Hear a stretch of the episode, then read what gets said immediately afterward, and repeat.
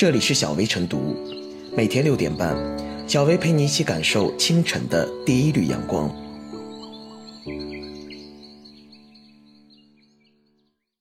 本期导言：关于婚恋网站会员注册和实名制认证存在安全隐患的讨论从未停息。近日，有媒体报道，由于一些婚恋网站会员注册门槛低，背后隐藏的黑色交易十分活跃。一些不法商家宣称，三十元就能办假身份资料进行实名认证，一百零八元就能买到全套生活照和视频。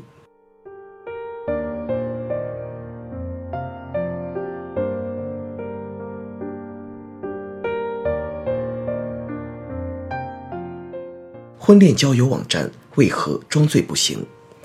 知名婚恋交友网站成了骗子集散地，无非说明两个问题。一是部分互联网企业的价值观久病难愈，二是牛栏官猫的监管让他们病并快乐着。国内婚恋交友网站的生意大概来自两种需求：第一部分是正常的婚恋交友等社交刚需。有数据显示，我国独居人口从一九九零年的百分之六上升到二零一三年的百分之十四点六，到了二零一七年。我国达到适婚年龄的单身男女已达两亿，从中大致可窥见中国婚恋市场的发展潜力。加上各地公园相亲角衍生出的相亲鄙视链等新闻层出不穷，转型期父母对子女婚恋关系的焦虑既现实又炽热。第二部分是流量数据、违法犯罪等刚需。一些婚恋交友网站宣称有一亿多注册会员。但这些体量庞大的数字真实性如何，向来是一个欲说还休的谜。至于专业婚骗、婚恋欺诈等乱象，在这些网站更是屡见不鲜。有记者以非真实信息成功注册成会员后，一天内就接到了十几封不同女士发来的站内邮件，表示希望通过加微信详细了解。网站要影响力，骗子要新市场，眉来眼去之下。婚恋交友网站看似越发风生水起。俗话说，没有金刚钻就别揽瓷器活。在乱象问题上，互联网企业的主体责任难以洗脱。尽管每个婚恋交友网站都会前置式的给新用户发一封管理员邮件，声明作为一个海量信息平台，从技术以及成本上皆无法确保每一条信息的真实性。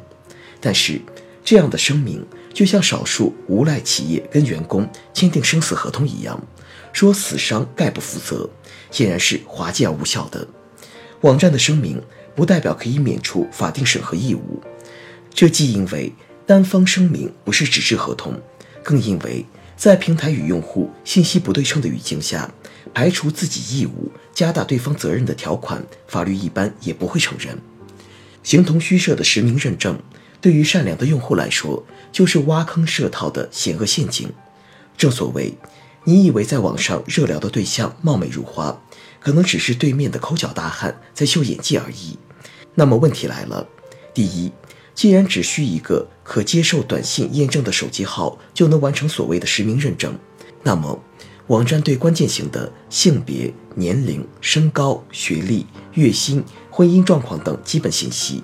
究竟该不该有核实的责任？第二，性格、品行等主观信息固然难以落实，但客观的人身信息穷尽审核之责了吗？比如绑定银行卡、第三方机构调查等，责任权利对等的基本原则不能止步于电子邮件的风险提示吧？这些问题不过常情常理之问，其实根本都不是问题。二零一七年九月十八日。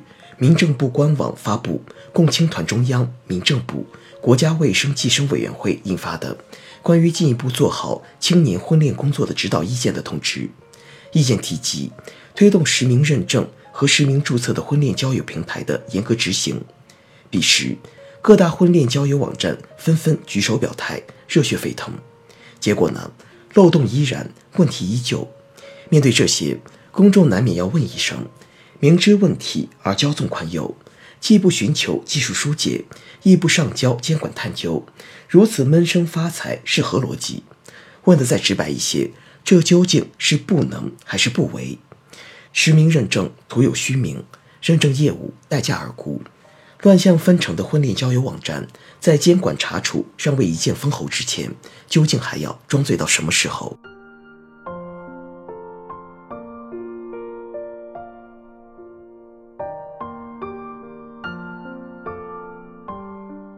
婚恋网站实名注册应成刚性法律义务。在婚恋平台上，有不少虚构身份的假面人，在各种假面的掩护和诱惑下，几乎每天都发生着。骗情、骗色、骗钱的故事。尽管在苏小茂事件发生后，有关部门发生整治，婚恋网站也纷纷表态严加自律，但是虚假注册的乱象依然没有得到有效遏制。婚恋交友是一件严肃的事情，需以双方的信息诚信为基础。如果网友注册信息失实，就给交友埋下了隐患，甚至陷阱，就为侵犯他人的合法权益提供了便利条件。甚至可能为违法犯罪行为提供掩护，虚假注册问题也伤害了婚恋网站的公信力，影响婚恋网站的健康经营发展。婚恋网站作为服务平台，必须对用户注册信息承担谨慎把关义务，不能放宽条件、降低门槛，不能只进行形式审查或松散审查。目前，尽管一些商家提供虚假身份材料、注册手续或者提供代注册服务。为虚假注册开辟了新的路径，也在一定程度上对虚假注册进行了再伪装，但这不能成为婚恋网站推卸审核责任的理由。用户注册信息最终还是得由婚恋网站审核把关。无论哪种形式的虚假注册能够通关，都说明婚恋网站没有下决心动真格，对用户注册信息进行全面深入核查。整肃婚恋交友平台，严格推动实名认证。和实名注册制已经刻不容缓。对于实名上网和网络运营者的注册身份信息审核义务，法律有明确要求。《网络安全法》第二十四条规定，网络运营者为用户办理网络接入、域名注册服务，办理固定电话、移动电话等入网手续，或者为用户提供信息发布、即时通讯等服务，在与用户签订协议或者确认提供服务时。应当要求用户提供真实身份信息，用户不提供真实身份信息的，网络运营者不得为其提供相关服务。以此为依据，民政部等三部门在去年印发《关于进一步做好青年婚恋工作的指导意见》的通知，要求婚恋网站需严格执行实名制。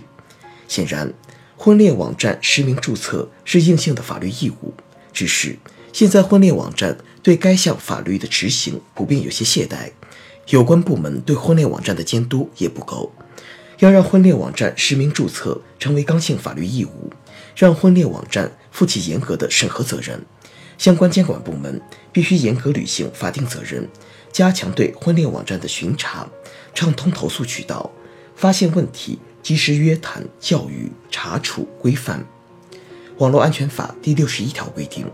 网络运营者违反本法第二十四条第一款规定，未要求用户提供真实身份信息，或者对不提供真实身份信息的用户提供相关服务的，由有关主管部门责令改正；拒不改正或者情节严重的，处五万元以上五十万元以下罚款，并可以由有关主管部门责令暂停相关业务、停业整顿、关闭网站、吊销相关业务许可证或者吊销营业执照。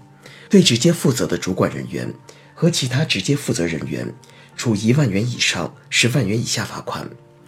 这一法律武器具有很强的强制力、震慑力。监管部门用好这一法律武器，就能倒逼婚恋网站提升自律意识，恪守严格审核的法律底线。